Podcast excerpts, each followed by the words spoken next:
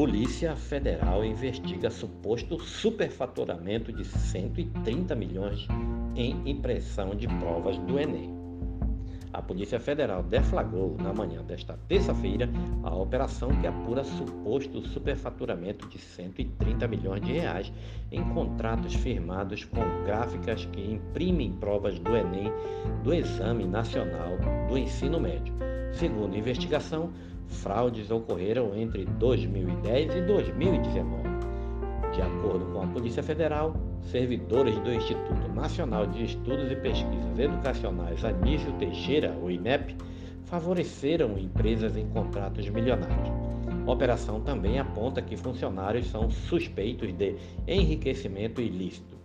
O G1 entrou em contato com o órgão, mas não obteve retorno até a última atualização desta reportagem.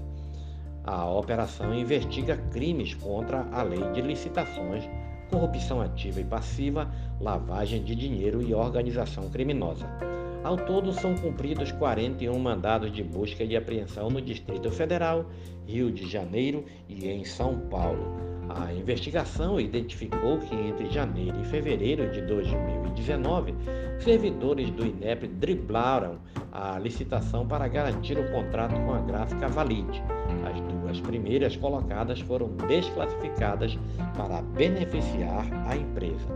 De acordo com os investigadores, entre 2010 e 2018, a multinacional RR Donnelly estava à frente da impressão das provas do Enem. A Polícia Federal aponta que ela foi contratada pelo INEP sem observar as normas de exigências de licitação. Os policiais identificaram o envolvimento de servidores com diretores da empresa. A RR Donnelly deixou de imprimir as provas do Enem após declarar falência. A reportagem entrou em contato com as empresas investigadas, mas não obteve retorno até a última utilização desta matéria. Desde 2010, a RR Dornelli e a Valide receberam 880 milhões. O total superfaturado, segundo a Polícia Federal, era para comissionamento da organização criminosa que é composta por empresários, funcionários das empresas envolvidas e servidores públicos. A suspeita é de que os servidores envolvidos tiveram enriquecimento ilícito de 5 milhões de reais durante o esquema.